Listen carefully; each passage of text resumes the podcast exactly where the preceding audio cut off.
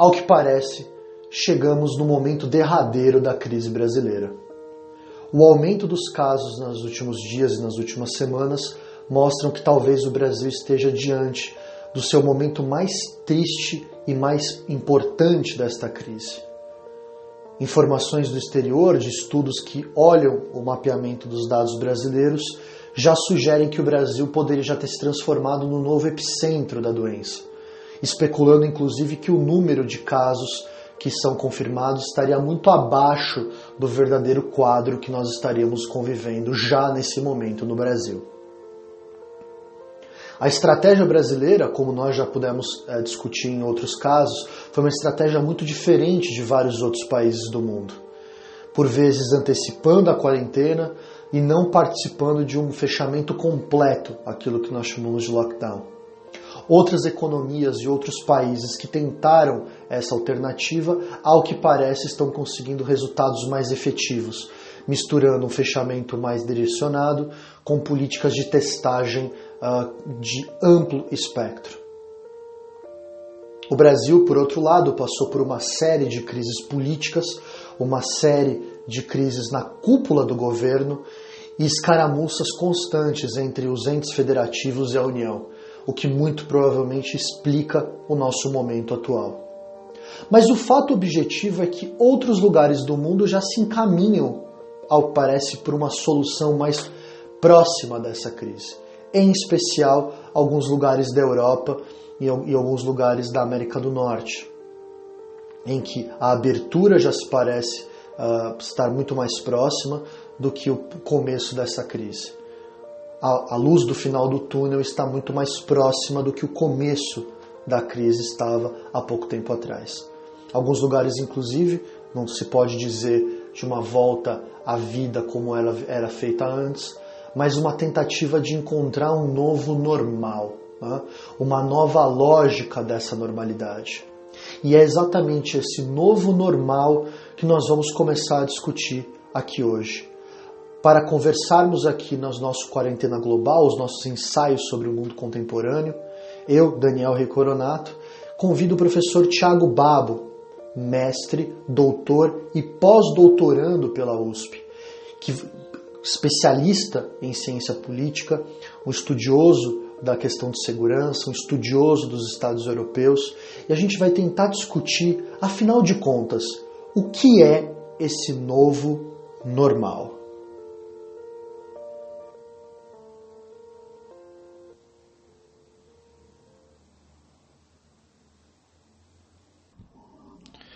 Professor Tiago Babo, como vai? Tudo bem?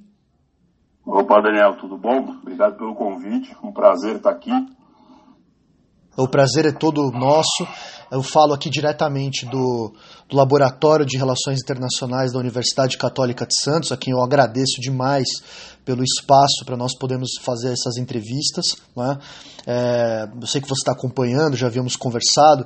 Esse é um espaço que os alunos têm colaborado para que a gente possa entrevistar pessoas uh, que tenham algo a nos agregar sobre a questão da quarentena. Né? A gente tá, toda semana a gente possibilita um certo ensaio sobre uh, esse momento. E eu confesso para você que essa é uma atividade pedagógica, mas uma atividade também uh, meio psiquiátrica, né? Porque a gente está fazendo isso para não enlouquecer durante esse período de quarentena. E você? Quase que terapêutico, né? Quase que terapêutico. A questão toda é essa, quer dizer, a gente está vivendo um momento muito doido mesmo, né? Acho que não tem outra palavra.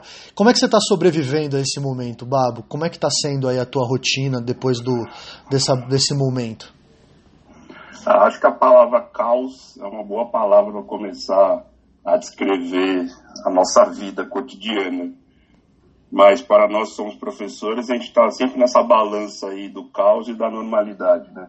A normalidade porque, quer queira, quer não, continuamos com a nossa rotina de dar aula, né, de, da conversa com os alunos, das orientações de TCC, iniciação científica, das pesquisas particulares que fazemos. Então, por esse lado, a, a normalidade reinou. Mas o modo de fazer isso mudou completamente, né? E isso que trouxe o caos, isso que trouxe o diferente. É, eu vejo alguns amigos em comparação que eles estão muito mais caóticos do que eu, porque muitos deixaram de trabalhar, muitos estão trabalhando pouco, E como a gente já conversou, parece que em tempos de quarentena e aulas remotas estamos trabalhando mais ainda. Então isso meio que ajudou a manter a cabeça ocupada. Só que ao mesmo tempo vem esses questionamentos, né, de como é que é uma educação feita à distância, é, como é que a gente pode é, utilizar as ferramentas digitais para conseguir mitigar essa distância social e até que ponto as aulas remotas conseguem é, alunos não somente conhecimento sobre no nosso caso particular né o mundo social e o mundo internacional. Então eu confesso que eu estou sempre nessa balança aí de às vezes na normalidade e às vezes no caos então isso isso não saiu da, da minha vida e é engraçado você tratar dessa questão do novo normal, né? Eu tava, eu tava esses dias relembrando, a gente viveu muito intensamente isso, porque a gente entrou na universidade muito próximo, né, Babo? E eu lembro que para nós o 11 de setembro tinha sido um momento, assim, talvez o momento mais importante das relações internacionais. Né? Sempre houve uma discussão se o 11 de setembro havia sido mais importante do que o fim da Guerra Fria, não necessariamente pela alteração do sistema, mas pela própria é, dinâmica como campos, como o campo da segurança, né, a maneira como os estados se comportavam. Parece que o 11 de setembro até teve um impacto maior para algumas pessoas do que, do que o próprio fim da Guerra Fria. E eu, no meio dessas, dessas pesquisas e no meio desses textos que eu estava relembrando, eu lembro de, de, de, de ter lido um texto, até procurei para citar aqui, mas eu não achei, chamando o mundo pós-11 de setembro do novo normal. Né? Você consegue perceber uh, que depois do 11 de setembro tem acontecido de fato uh, uma mudança grande no, no, campo da segurança? Quer dizer, quando a gente está falando desses novos normais, o 11 de setembro de alguma forma já havia sido esse primeiro momento de ruptura? É, os historiadores, as historiadoras terão um trabalho muito árduo aí pela frente de tentar é, entender qual que é o início do século XXI. Se o início do século XXI se dá com o fim da União Soviética e, consequentemente, o fim da Guerra Fria, ou se o século XXI começa de fato é, após o 11 de setembro. Né? É, só lembrando que o Hobsbawm, que tem um trabalho historiográfico muito significativo sobre o século XIX e, consequentemente, depois do século XX, ele coloca o fim do século XX ali em 91. Então, se discute muito, mas aí eu diria que é principalmente na literatura das relações internacionais, o 11 de setembro como um marco muito significativo. E eu confesso que, que valeria a pena a gente fazer uma reflexão mais apurada sobre isso do que entrar, digamos assim, no fluxo e afirmando que o 11 de setembro é, digamos assim, a grande ruptura nas relações internacionais e principalmente no que tange essas dinâmicas de segurança e defesa. Né? Então, a primeira coisa a se pensar é a resposta ao 11 de setembro não é uma resposta nova, né? é uma resposta tradicional. Então, você tem o Bush filho indo para a ONU, pedindo autorização é, para rea realizar a guerra ao, ao, terror, né, como foi o, o termo que ficou cunhado, e por questões óbvias, a guerra ao terror na ONU é vetada. Né? O Conselho de Segurança não proporciona a, legitimação, vamos dizer assim, é, dessa guerra. E é o Bush filho é, vai responder que, enquanto um Estado soberano, os Estados Unidos irão entrar na. Então, a primeira consequência, é, digamos assim, estatal da guerra, da 11 de setembro, perdão, vai ser uma resposta tradicional, mas que vai ter ali no seu primeiro momento um, uma quebra da configuração multilateral do mundo internacional. Ou seja, você tem um desrespeito significativo de uma decisão de, talvez, né, vamos dizer assim, da, da principal organização internacional que rege as relações entre os Estados soberanos, que no caso é a ONU. Então, esse é um fato importante, entender até que ponto o 11 de setembro trouxe aí, de fato, uma quebra desses mecanismos multilaterais é, de, da política internacional.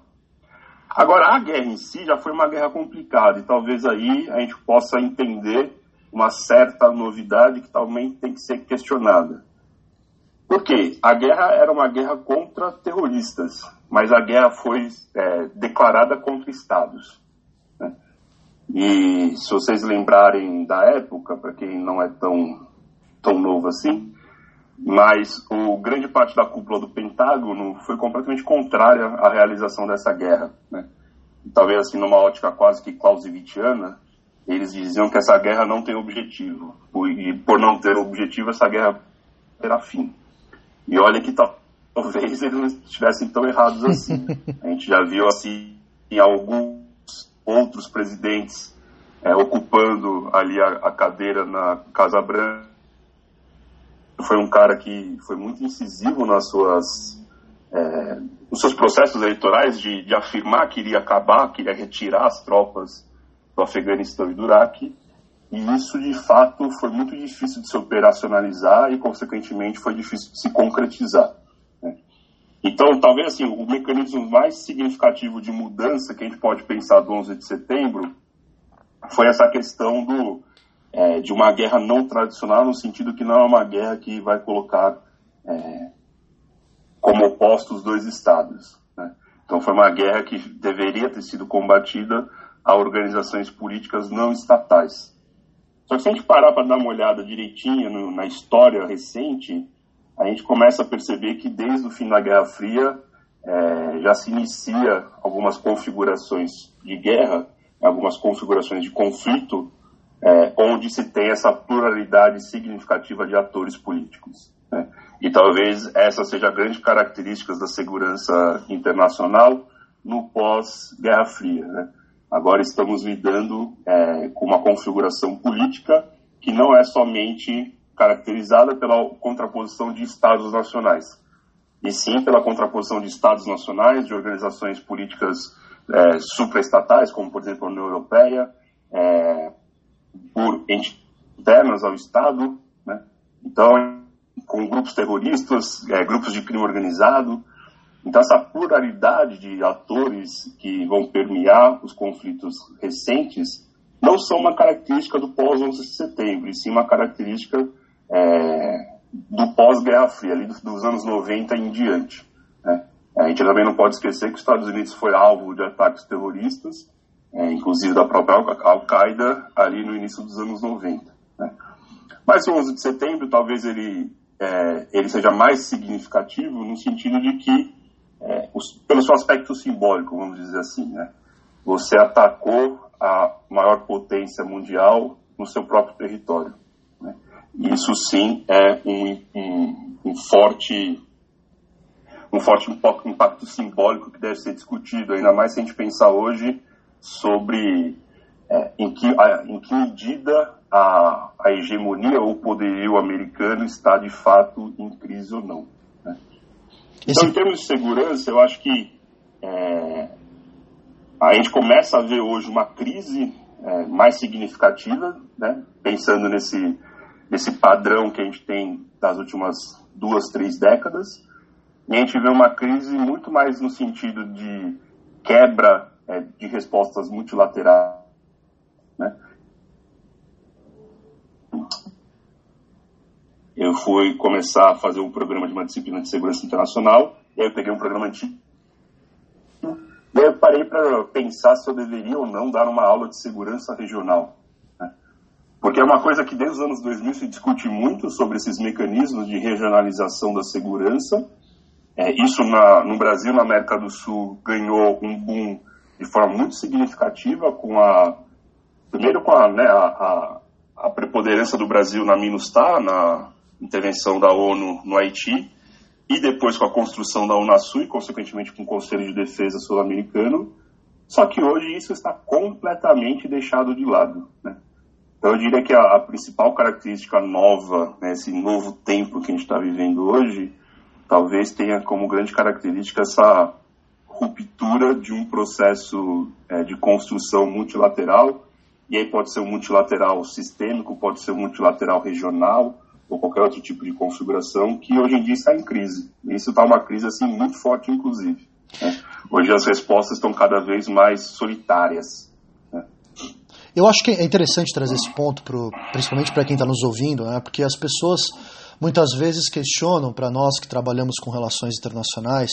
Eu já ouvi questionamentos várias vezes do tipo, tá, mas e a ONU, né? Uh, nossa, por que, que a Organização Mundial da Saúde simplesmente não ordena que as fronteiras sejam fechadas? há um desentendimento completo, porque as pessoas demandam que essas grandes questões elas sejam resolvidas, é o que parece é uma pane seca, né? Usando aqui uma, uma analogia automobilística, há uma espécie de pane seca desses organismos internacionais. Uh, Babo, me diz uma coisa, como é que você enxerga esse momento atual, essa crise pandêmica? Você acha que ela tem capacidade, ou ela teve já capacidade, pode ser que a gente já possa fazer algumas afirmações sobre isso, para mudar um pouco a maneira como a, a segurança internacional ela tem sido feita? Me parece que nessas últimas semanas nós tivemos movimentações muito sérias do tabuleiro global, né? É, e aí a gente tem que agora entender o que, que então de fato essa pandemia vai é, impactar e vai mudar é, definitivamente os padrões de relacionamento internacional. Então, por um lado, a gente volta a essa questão dessa crise do multilateralismo, é, no sentido de que até então você é, buscava respostas comuns a problemas que são comuns, e talvez o, o grande debate da segurança pós-Guerra Fria é entender problemas, existem ameaças, né? o termo que se gosta de usar é ameaça existencial. Então, existem ameaças existenciais que são comuns, que, é, que não respeitam fronteiras, consequentemente, você tem que ter respostas, você tem que ter políticas de segurança que é, também são comuns, são compartilhadas. Então, essa, essa visão de resposta comum aos problemas comuns está em xeque, né? Está sendo questionado ao extremo. E é muito significativo da fazer uma olhada, assim, digamos, nos jargões dos políticos, né? Você tem o, o, o Trump com o American First, você tem o Bolsonaro com agora me fugiu, é Brasil em primeiro. Brasil, Brasil acima de todos. todos. Isso. Então você tem sempre essa políticos utilizando jargões muito no sentido individualistas, né? Então você está pensando no seu país e ponto final. E no fundo a, as respostas, pelo menos a resposta à, à, crise pandêmica, à crise da saúde que estamos vivenciando hoje, vão refletir exatamente isso. A gente tem um, um problema é, de saúde global que muitos estão falando, olha, o coronavírus ele não, não respeita fronteiras, ele não respeita identidades nacionais, é, é ele não respeita do Estado soberano. Então você imaginaria que então a resposta tem que ser uma resposta comum, né? é, não vai, digamos assim, individualizar os estados. Só que a realidade é completamente outra. O que estamos vendo é respostas cada vez mais individuais é, onde até mecanismos multilaterais mais fortes, e aí eu não vou usar a ONU nem a Organização Mundial do Comércio, da Saúde, enfim, é, como um exemplo de organização multilateral forte, eu vou usar a própria União Europeia, é, nem a União Europeia consegue responder é, conjuntamente a uma crise que é comum a tantos, a tantos estados europeus. E além disso, além dessa crise do multilateralismo, a gente volta à, à velha geopolítica.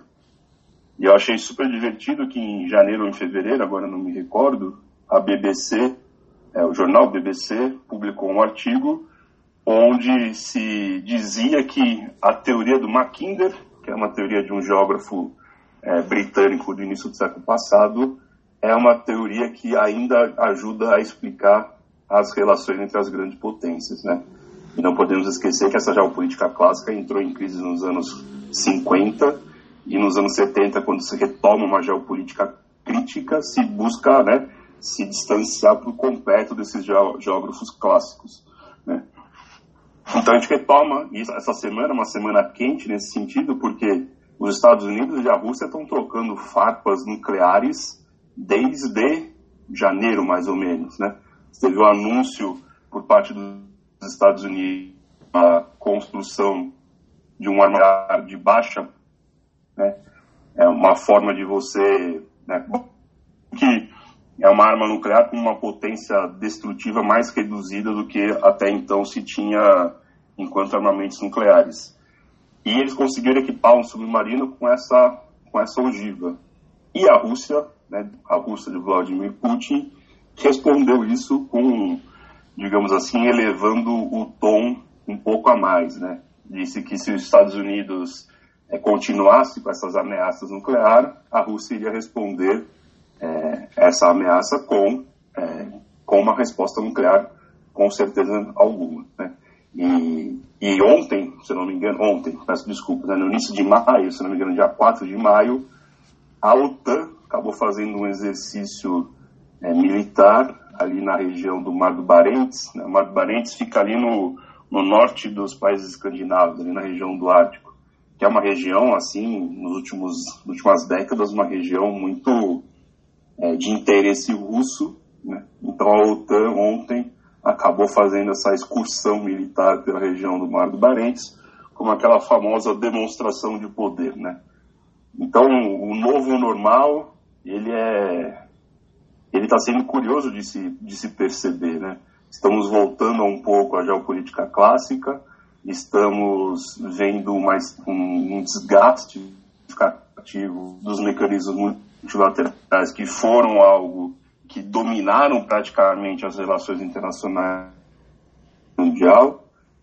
Então, entender para onde isso vai nos levar é um, é um desafio significativo, mas também interessante de perceber. Agora, é interessante porque, por exemplo, a gente estava discutindo os efeitos aqui do começo da, da, da, crise e como isso pode ter ocasionado esse novo normal, né? Uh, talvez aí a gente possa já estabelecer que o 11 de setembro, se não criou um novo normal, intensificou algumas coisas do, da, daquilo que já vinha sido colocado como novo normal uh, desde o final da, da Guerra Fria. Mas me parece que há, um, há uma coisa nova, talvez não nova no sentido de novidade, mas nova no sentido talvez da intensidade. E eu não sei o que você pensa sobre isso, Baba. Me parece que os estados eles encontraram um lugar meio seguro agora nesse momento para políticas de exceção. Né? É, há uma crítica histórica a essas medidas, né, que vem desde o pensamento de Foucault, passando pelo Zizek, passando por Agamben. Cada um deles, de alguma forma, ataca essa, essa questão de uma forma diferente. Mas existem muitas pessoas que estão questionando se os estados agora não vão se valer desse momento especial que nós estamos vivendo, claramente um momento diferente, o um momento em que a ameaça se materializou, né? A gente não está mais vivendo um campo da ameaça percebida, a gente está falando de, uma, de, um, de um evento que tem cara, rosto e tem, e tem trajetória conhecida. Você consegue imaginar que essas políticas de exceção possam levar a uma radicalização do autoritarismo dos estados? Né? Seria já esse movimento dos Estados Unidos, do Brasil, de, de se isolar, de não recorrer aos mecanismos multilaterais, um certo, uma, uma certa pista do que estaria por, por acontecer?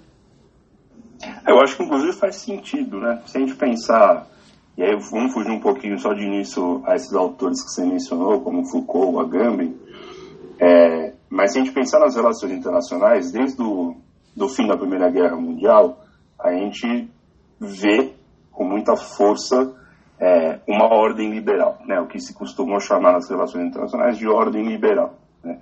Quer queira, quer não, aqueles preceitos liberais são, digamos assim, o que estão na pauta, o que estiveram na pauta durante muitos anos. Inclusive esse peso das organizações multilaterais, das organizações internacionais como um todo. Né. Isso sempre foi uma, uma ótica é, ligada ao liberalismo, essa ordem liberal. Isso também se dá em relação à defesa do Estado Democrático de Direito, né? que, se a gente pegar o Schmitt, no qual o Schmitt está muito atrelado ao pensamento liberal que o Schmitt matou como soberano. Né? Não existe mais soberano é, nesses estados que, inclusive, para o Schmitt nem, nem pode se chamar de Estado. Né? Por isso que, é, dentro da tradição que ele segue, é, do tempo histórico onde ele vive, todo grande jurista tinha uma, uma teoria do Estado, né, um livro chamado Teoria do Estado, e o Schmitt se recusa a fazer um livro desse porque ele vai falar que o Estado não existe mais.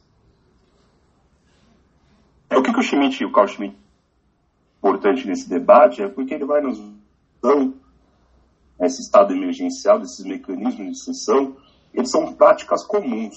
Né?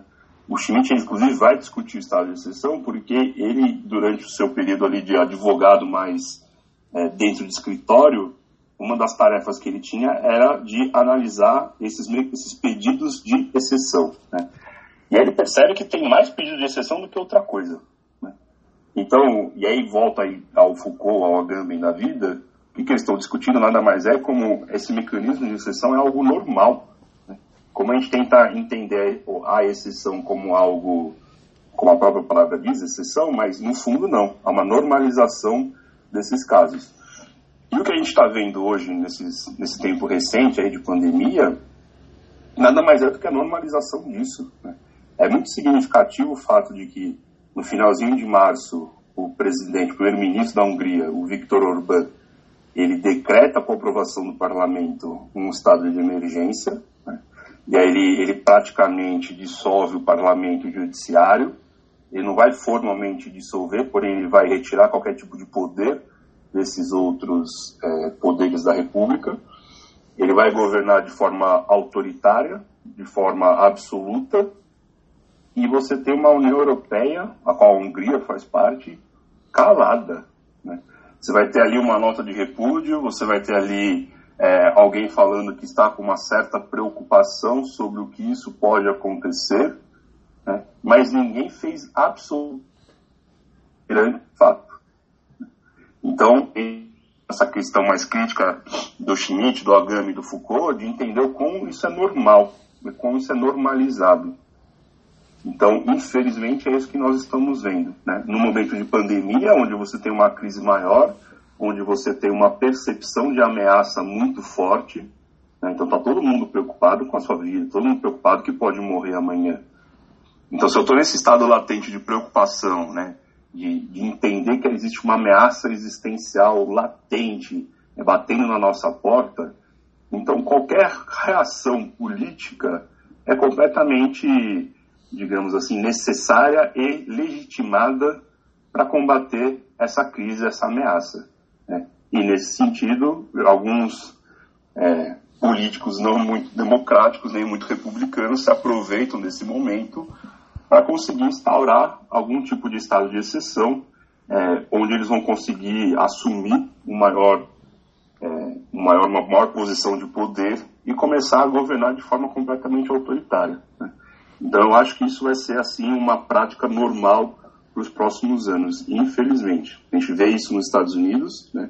Não se esqueça que muito antes da pandemia o Trump ameaçou um estado de exceção porque o parlamento, né, o Congresso americano, não quis é, aprovar no orçamento o, né, o dinheiro necessário para a construção do muro que o Trump tanto almeja entre os Estados Unidos e o México.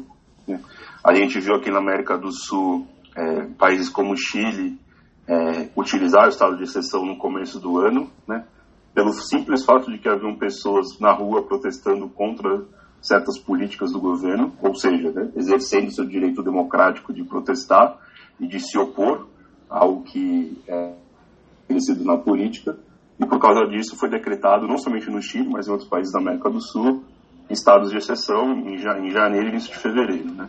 Então a pandemia é só mais um mecanismo, é, talvez ela seja assim mais latente no sentido de que é uma ameaça muito mais é, compreendida por todos, né, enquanto uma ameaça existencial.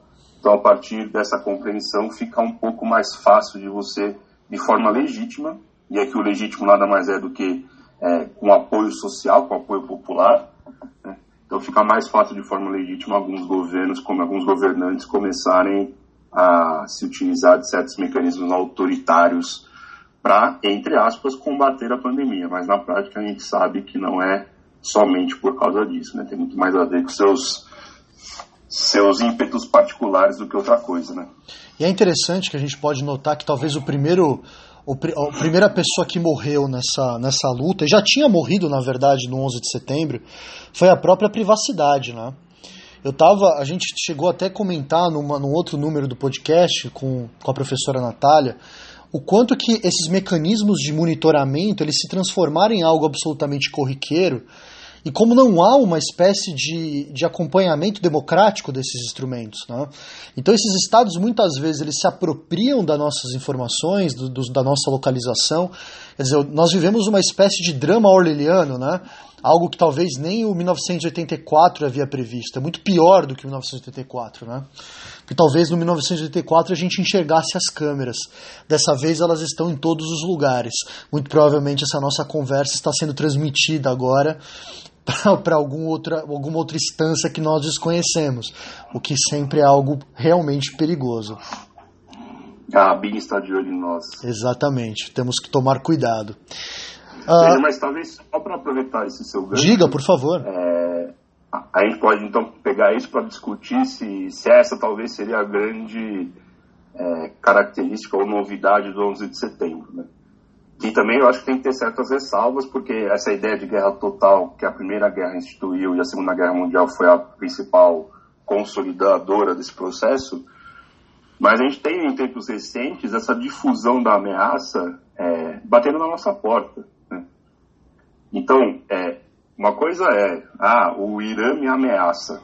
Então, seja, é uma ameaça tipo estatal, você sabe que no máximo haverá uma guerra e essa guerra vai mobilizar as forças armadas, haverá uma guerra em algum lugar, algum território específico, blá blá blá. Agora, a partir do momento que você traz a questão do terrorismo, você começa a entrar essa paranoia de que não é uma guerra formalmente existente. Não é aquela coisa que você sabe onde vai ocorrer, que você sabe onde é o campo de batalha, que pode te permitir, inclusive, a retirar a população daquele lugar, tal, tal, tal. Ah, o terrorismo ele traz, como outros, outras formas de ameaça, ele traz essa questão de que né, a ameaça pode ser o seu próprio vizinho, né? Você não conhece ele direito, ele pode te ameaçar. Você pode estar andando na rua de forma despretensiosa e do nada acontecer um certo ataque terrorista. Talvez aquele exemplo de Boston, você me corrige que você tem uma memória melhor do que a minha, atentado na maratona, se não me engano foi de Boston. Sim. É, né? Pô, era uma maratona, era algo tão usual, tão cotidiano, e aí você tem um ataque né, terrorista a isso, e essa, vamos dizer assim, entre aspas, essa novidade, ela traz um pouco de você estado de atenção. Né? Devido mais comum, a ameaça. Né? Uma coisa é, você acha que qualquer pessoa, né, vamos pensar aquela pessoa com uma condição social mais humilde, você acha que ela está muito preocupada com as dinâmicas políticas que estão acontecendo entre os Estados Unidos e o Irã? Né? Deve aquela pessoa no interior de o famoso redneck americano. Acho que ele está muito preocupado com o que está acontecendo entre Washington e o Irã. Talvez nem tanto. Agora, a questão do terrorismo, a questão de outras formas de ameaças que são muito mais difusas, talvez aquilo assuste ele muito mais do que uma ameaça velha, da velha geopolítica. Né? E aí, como agora é, muitas pessoas estão com essa, essa sensação de ameaça, isso ajuda a legitimar certos tipos de ações que são completamente assustadoras. Né? Poxa, a discussão na França, né, depois do ataque do Charlie Hebdo, depois do ataque naquela casa de, de concerto musical que fugiu o nome, foi uma discussão racional no sentido de até que ponto vamos deixar nossa liberdade de lado para construir um sistema de lança que possa nos fornecer segurança, mas vamos dizer assim, pelo menos prevenção de segurança. Porque no caso dos Estados Unidos, pós 11 de setembro, a gente pode discutir que grande parte da população não tinha ciência de fato do que é que iria ocorrer em termos de vigilância. Né? O que se imaginava era que é, a partir do momento que tal que alguma pessoa fosse considerada suspeita, haveria uma, um, um mecanismo de investigação de inteligência muito forte naquele indivíduo. E aí, quando o Snowden é, se rebela e vai falar o que é que de fato que a NSA fazia, se descobre que não, que os Estados Unidos, que é, através da NSA, estava vigiando todos os indivíduos americanos. Né? Então, aí nesse momento você tem uma certa crise, você tem uma certa é, politização dessa questão. Né? Agora, na França foi muito aberto ao público esse debate, né? essa questão. Foi, bom, né, temos uma ameaça terrorista latente, para combater isso, precisamos ter uma vigilância maior. E aí? Faça o cálculo racional. Vale a pena perder a sua liberdade individual em prol de uma sensação de segurança? É. E a gente vê que muitas pessoas acharam que sim, que valeria a pena. Né? Que valeria a pena criar esse mundo é, do. Então, talvez o que a gente pode dizer enquanto é, a grande novidade do 11 de setembro a gente pode discutir muito sobre o quão, o quão próximo ficou a ameaça. Né? Hoje, qualquer indivíduo pode ser fonte é, ou alvo de uma ameaça internacional. Né? Então, talvez esse seja um ponto interessante para se debater.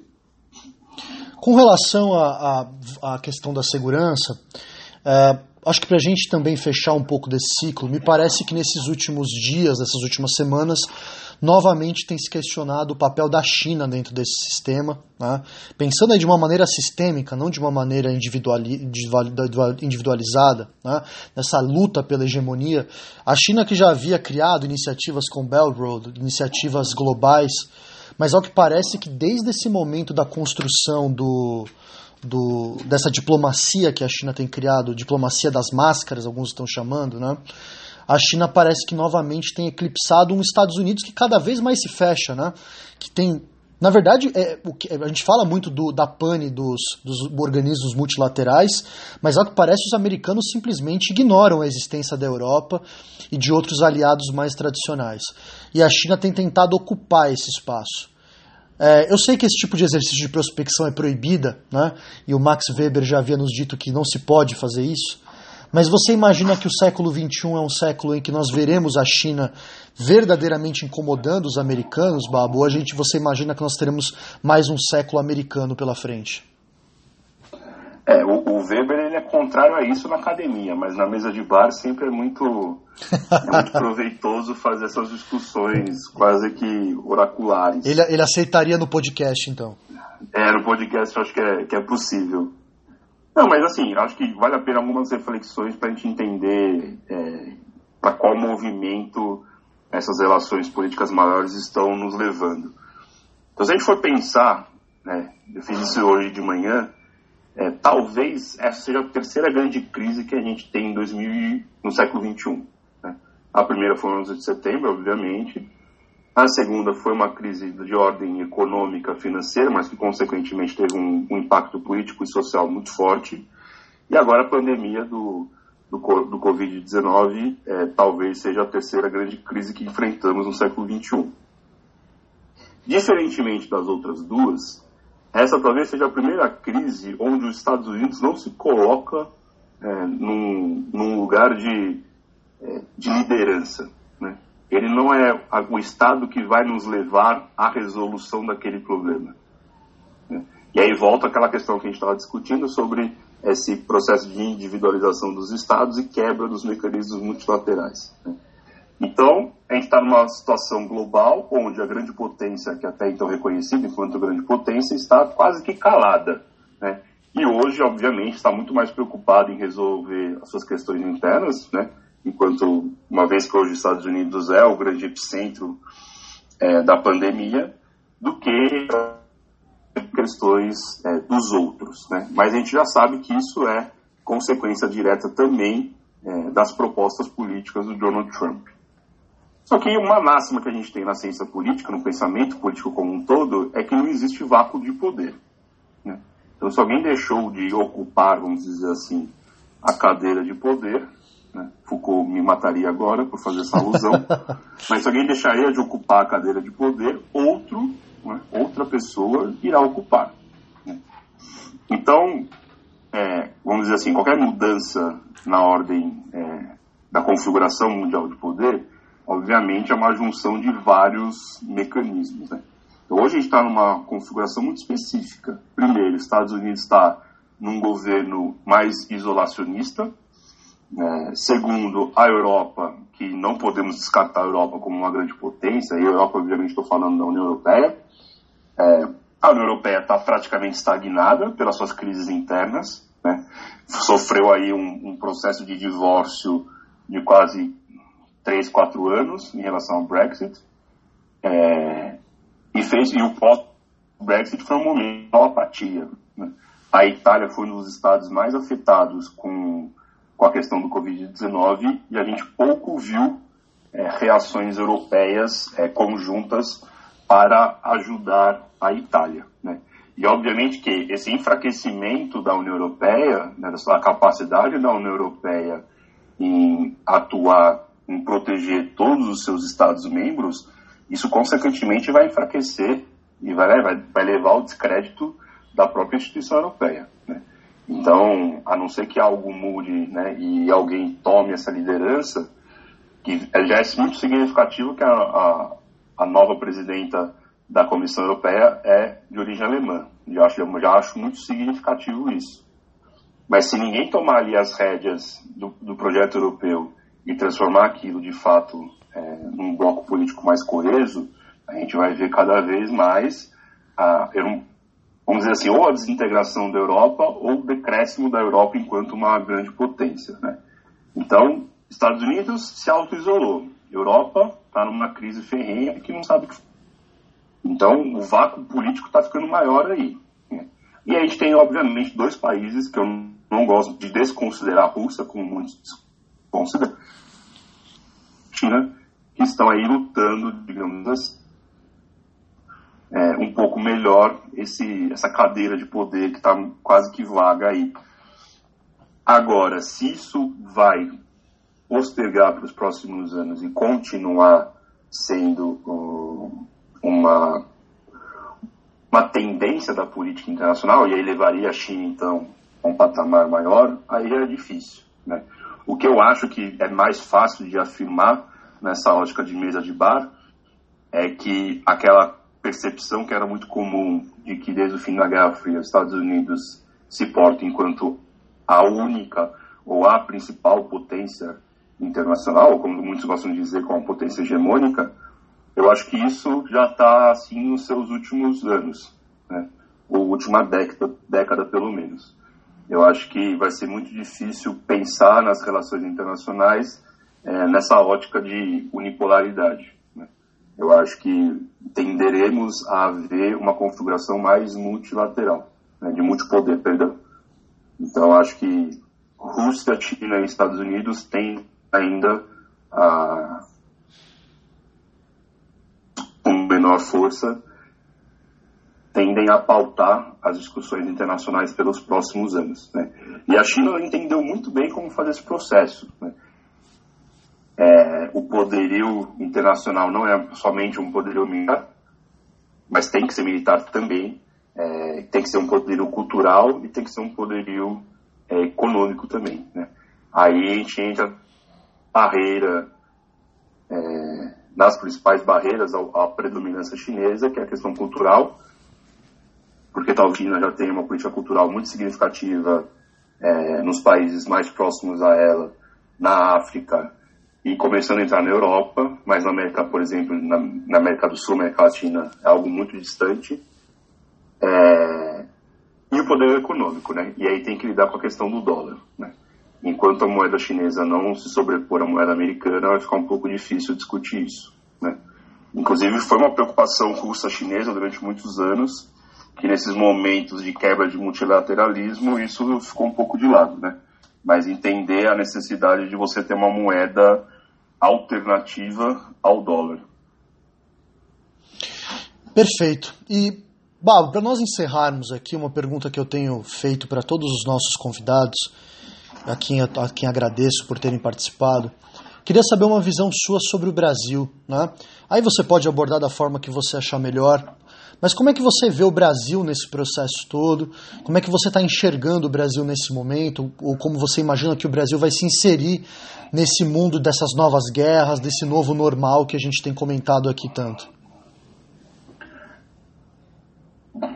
Talvez a palavra para descrever seja preocupação. Né? É, o que anda acontecendo nos últimos anos aqui no Brasil não é algo que eu diria que nos traz tranquilidade, né? Falando mais especificamente da questão da pandemia, eu acho que a gente tem problemas de cuja natureza está ligada, obviamente, ao modelo federativo. Né? Então, nem, o, nem o órgão federal, nem os órgãos estatais têm o poder total das coisas. E isso está sendo um pouco é, visto nessa crise da pandemia. Né? Então, os estados buscam uma alternativa, buscam uma resolução, o governo federal busca uma solução contrária, só que essa não conversa é, entre essas duas partes impossibilita na prática qualquer coisa. Né? Então, aqui em São Paulo, a gente começou a ter é, políticas é, de controle da pandemia mais rígidas, enquanto o governo federal é, buscava o oposto.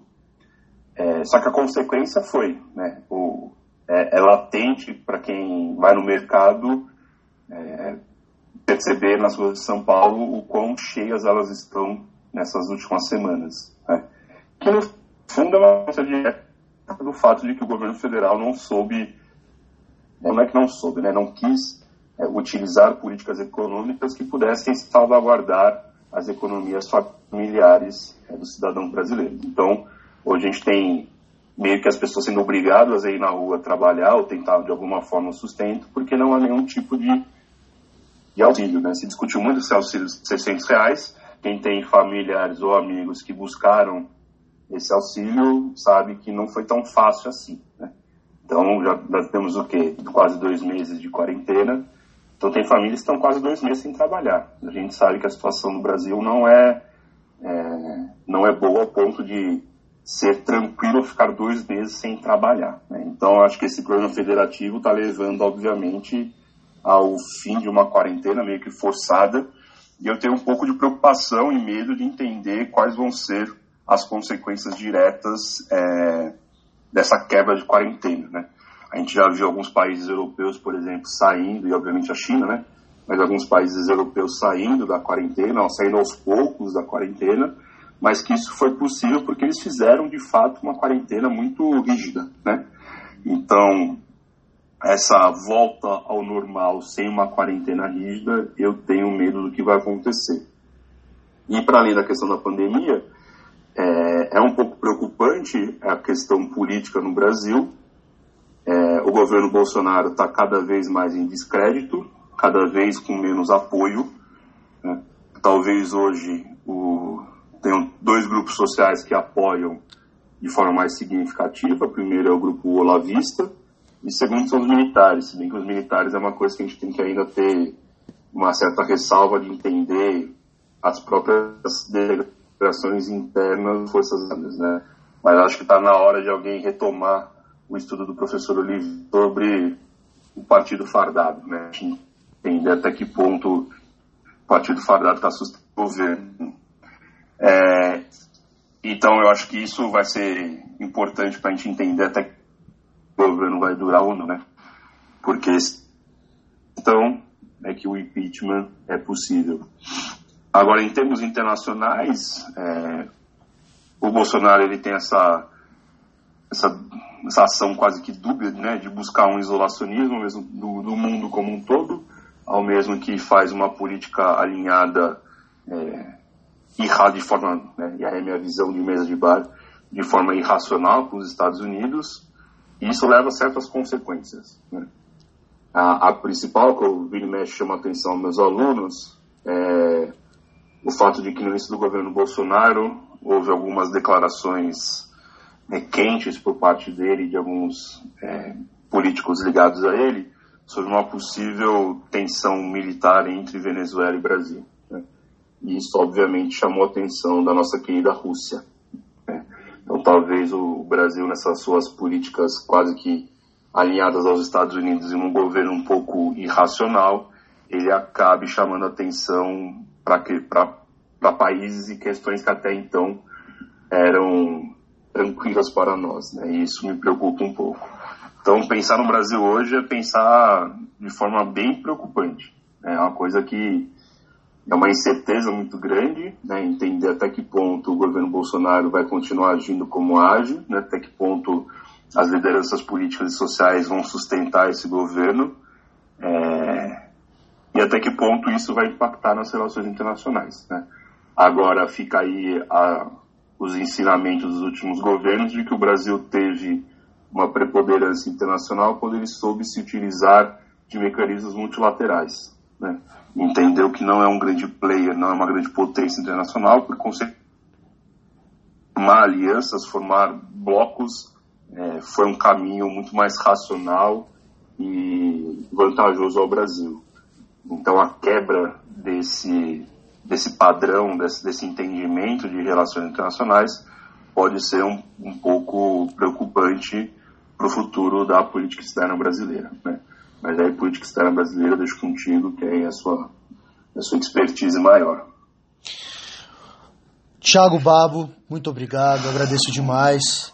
Espero que essa quarentena ela passe rápido para que a gente possa nos encontrar de novo. E muito obrigado pelas reflexões. Eu tenho certeza que quem ouviu aprendeu demais com todas elas. Muito obrigado.